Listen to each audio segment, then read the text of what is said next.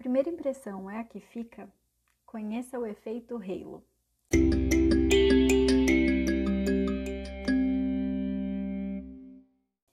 Você com certeza já ouviu a expressão a primeira impressão é a que fica. Se a sua família for igual a mim, então provavelmente isso veio da sua mãe, te dando bronca por sair na rua com a roupa sem passar, parecendo desleixada. Embora eu mesma seja adepta da filosofia de que a vida é muito curta para passar roupa e que já passou da hora da humanidade aceitar a roupa amassada como o novo normal, errada, errada, minha mãe não tá. Existe um conceito que é trabalhado tanto na neurociência quanto na psicologia, chamado de efeito halo, e ele é o culpado por essa frase ter lá o seu fundinho de razão.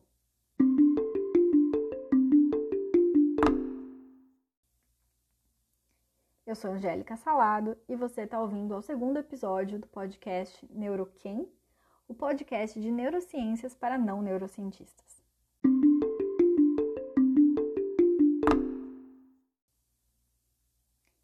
Se você é uma pessoa com bom gosto musical, deve estar se lembrando vagamente de já ter ouvido esse termo antes. Isso porque uma das pensadoras contemporâneas mais emblemáticas desse século, conhecida como Beyoncé, já dizia em sua música Halo: Em todos os lugares para onde eu olho, baby, estou cercada pelo seu abraço. Querido, eu posso ver a sua aura, você é a minha graça salvadora. Dramas românticos à parte, Queen Bee faz um belíssimo uso do termo halo. Traduzido também como aura, a palavra halo se refere a um viés cognitivo, ou seja, uma forma de pensamento que faz com que as nossas percepções a respeito de algo ou de alguém sejam distorcidas com base nas características que nós vemos primeiro.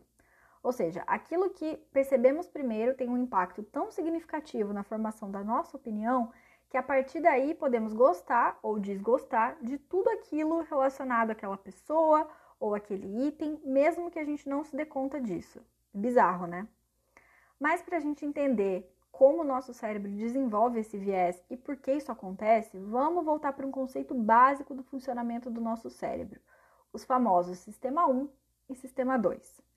O conceito de dois sistemas distintos orientando nosso pensamento e processamento cognitivo foi usado pela primeira vez pelos psicólogos Keith Stanovich e Richard West, e foi resgatado pelo ganhador do Prêmio Nobel Daniel Kahneman no seu livro Rápido e Devagar: Duas Formas de Pensar. Inclusive, vocês vão enjoar de me ouvir falar aqui sobre esse livro. Mas basicamente são conceitos que desafiam a nossa crença de que, como seres humanos, tomamos grande parte das nossas decisões diárias de forma racional, consciente e intencional.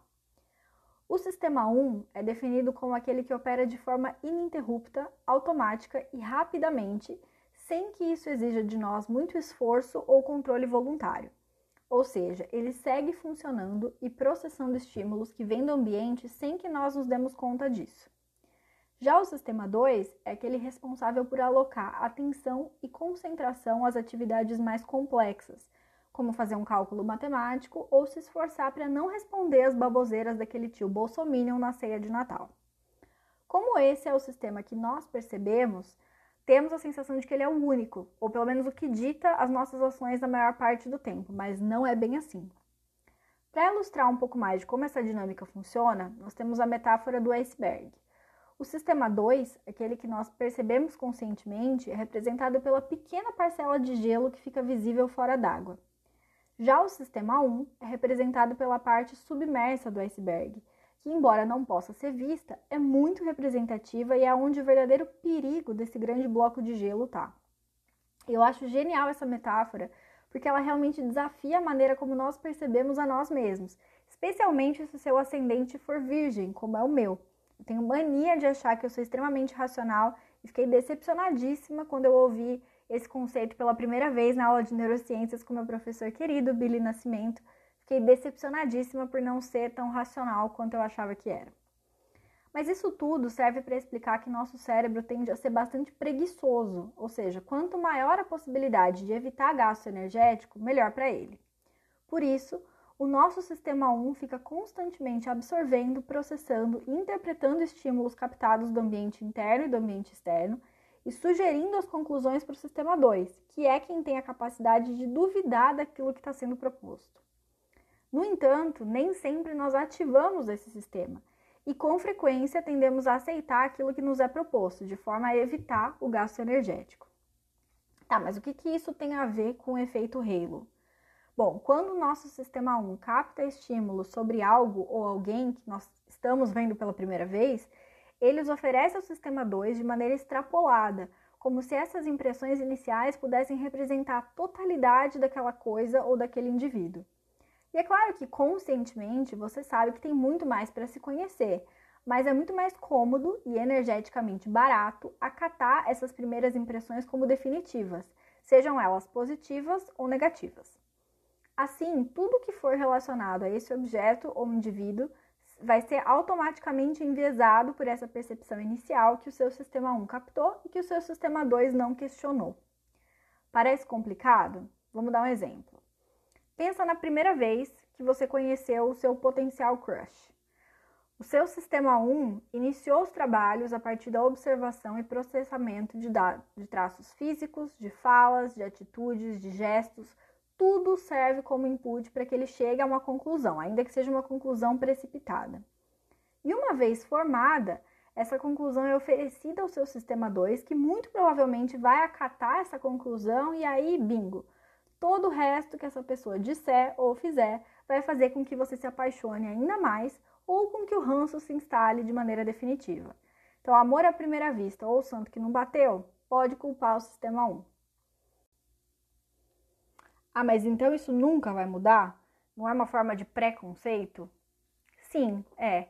Embora essa primeira impressão possa ser posteriormente desafiada e repensada, o gasto energético para que isso aconteça é muito maior.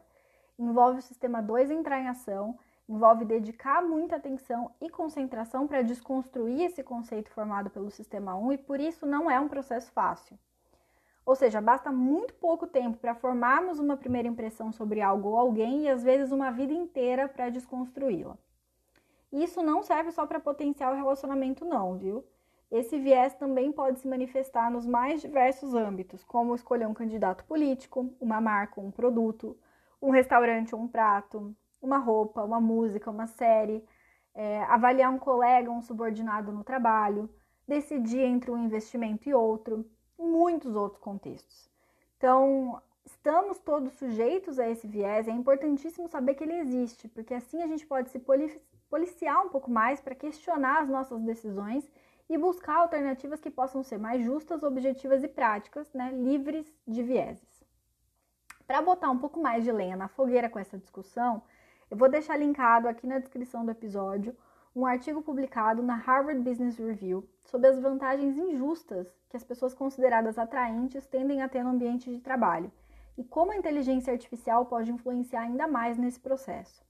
O tema não é só polêmico, ele é o cerne de uma série de preconceitos estruturais que moldam grande parte dos processos aos quais nós somos expostos. Então não dá mais para a gente fechar os olhos para isso. Certo, mas como é que eu me livro então desse viés? Como desligar essa chavinha do sistema 1 e ligar a do sistema 2? Bom, infelizmente essas duas chavinhas não estão disponíveis na mesa de comandos do nosso cérebro, porém existe um jeito é, de diminuir o peso desse viés, e é justamente a discussão com outras pessoas a partir da escuta ativa de pontos de vista que sejam distintos dos seus. Isso porque o sistema 1 das pessoas pode até ter captado os mesmos estímulos que o seu, mas eles vão ser interpretados de forma diferente a partir da vivência dessa pessoa, dos seus valores e das suas crenças. Parece papo furado, mas não é. Ouvir diferentes pontos de vista pode levar a conclusões e ações muito mais assertivas do que se você considerar só a sua própria percepção. E isso foi inclusive provado. No livro A Sabedoria das Multidões, o autor James Surowiecki traz o conceito de um pote de vidro cheio de moedas que é apresentado a um grupo de observadores, aos quais é pedido que tentem adivinhar quantas moedas existem lá dentro. Individualmente, as respostas são influenciadas pelo contexto e pela experiência dos observadores, de modo que alguns vão trazer números muito mais altos do que a realidade, enquanto outros vão trazer estimativas muito mais baixas. E embora sempre exista a possibilidade de que um sortudo acerte, a chance de que isso aconteça é pequena. A sabedoria da multidão, então, está no fato de que, uma vez extraída a média de todas as, as, estimativas que foram fornecidas, essa média tende a ser o número mais próximo da realidade de moedas dentro do pote. Isso acontece porque todos os observadores olham para o mesmo pote e todas as suas estimativas têm a mesma base comum. Os erros que cada observador comete ao tentar estimar são independentes dos erros dos demais, e na ausência de um viés sistemático ou de que um é, observador influencia o outro, eles tendem a uma média zero, ou seja, o erro de um tende a anular o erro do outro. Então, a média tende a ser o resultado mais próximo da realidade do que as percepções individuais de cada um dos observadores. E na vida, gente, também funciona assim. Quanto mais nós somos capazes de ouvir opiniões diferentes por meio de uma escuta ativa, menos suscetíveis às conclusões precipitadas do sistema 1 nós tendemos a estar. E nessa época de começo de ano, em que geralmente é, a gente faz um inventário do nosso ano passado, das nossas atitudes, estabelece metas para o ano novo que vai chegar, desafiar o nosso sistema 2 a desconstruir preconceitos criados a partir do viés do efeito halo também pode ser um excelente exercício para o ano que chega. Afinal, tanto quanto a gente precisa de uma vacina para o Covid, o mundo também precisa de mais diálogo, mais empatia e mais oportunidades para que a gente possa aprender. De preconceito, o inferno está cheio. Um abraço e até o próximo episódio.